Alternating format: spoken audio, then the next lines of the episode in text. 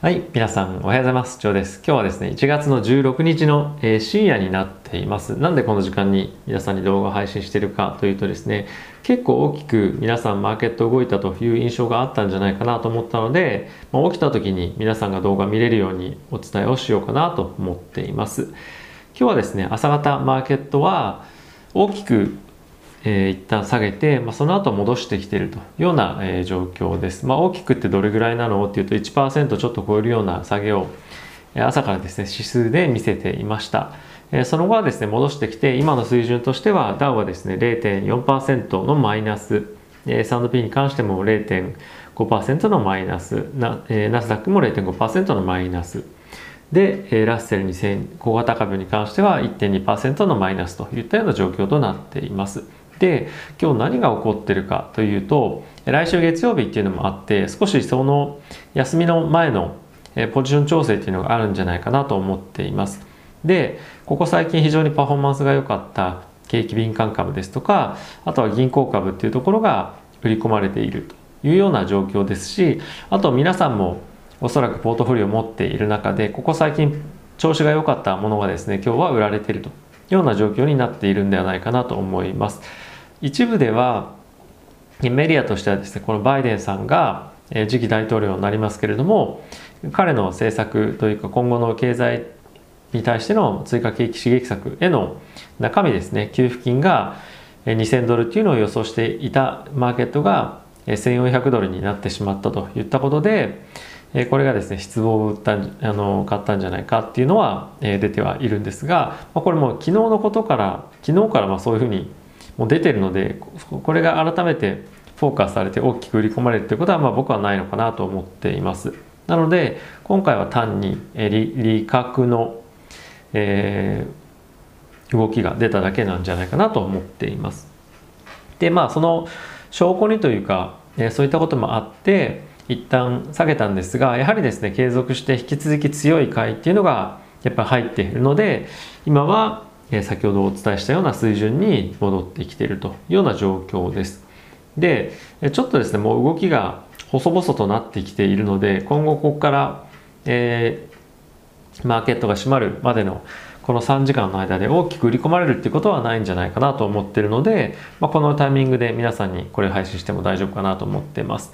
で、今日のニュースとしてはですね、JP モルガンとシティの決算出てましたけれども、予想を大きく上回る結果というふうになっていて非常に良い数字が出ていました。で中身も非常に良くてですね今後の景気の見通しが改善してきたこともあって銀行がローンを一般の人に貸す時に企業に貸す時に引き当て金っていうのを当てるんですが、まあ、それは何かっていうと全体のローンのポートフォリオお金を貸した時にどれぐらいの、えー、デフォルト金が戻ってこない割合っていうのを見込むかっていうものなんですが、まあ、その幅を縮小していると。何を言いたいかというと今後の経済見通しがいいですよっていうのを、まあ、そこにそこに反映されているというようなものなんですが今後やはり経済の回復っていうのを銀行としても大きく見込めるようなタイミングに今なってるということなんですね。で他にどういったニュースがあるかというと、まあ、少し懸念ではあるんですがアメリカのですねえ小売の売上高っていうのが、え出てきています。で、これはですね、前月比なんですが、予想がですね、マイナス、あ予想が、えフラット、え変化なしだったんですが、0.7%の減。で、前月のですね、数字も、え下方修正されていて、速報値が1.1減マイナスっていうのが出てたんですが1.4%のマイナスに下方修正されてることもあってやはりちょっと小売の売り上げあ小売の動きっていうのが少しここ鈍ってるんじゃないかなと思います。先日先々日、えー、先日も出てました、え雇用の数字っていうのも軒並み悪いですしあとは先週出ていたえ新規失業保険申請件数とかっていうのも大きく伸びているということもあってやはり雇用の状況が良くないのでその小売りのえー、消費っていうのが、まあ、落ち込んでるんじゃないかなと、えー、思っています。あとはですね、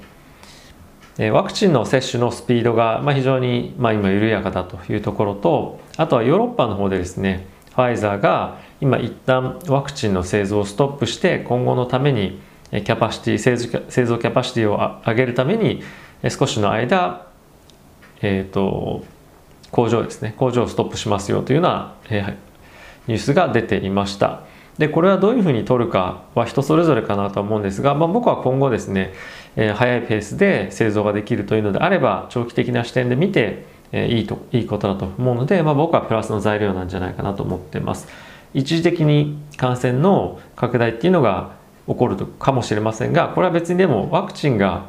もともとあったものがなくなるっていうわけではなくて、もともとなかったものが出てくるっていうだけなので、まあ、僕はそこで少し上がったとしても、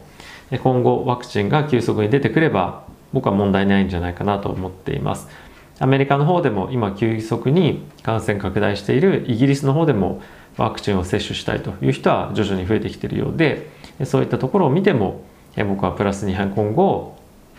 このワクチンというものが作用していくんではないかなと思っています。日本でもなんか2月ぐらいから接種できる可能性があるなんていうニュースが出てたので世界的にワクチンの接種が進むんじゃないかなと思っています。はい。他にですね、ニュースなんですけれども、大きく、え注目ニュースっていうのは正直ないのかなと思うんですが、まあ、唯一、トランプ大統領ですね、来週、大統領、バイデンさんの大統領就任の前に、ワシントンを去りますよというところが出ていました。今後ですね、あと1週間ですね、で、1週間ないか、来週、あと5日、4日ですね、にもバあのバイデン大統領、次期、えー、大統領がですね、就任というところになりますので、今後本格的に動いていく新政権の動き、いろんなところでニュース出てきたりとか、叩かれたりとかもすると思いますけれども、えー、ぜひ一挙手一投足注目しながら、発言にも注目しながら、今後も継続的に、えー、皆さんにお伝えしていければなと思ってます。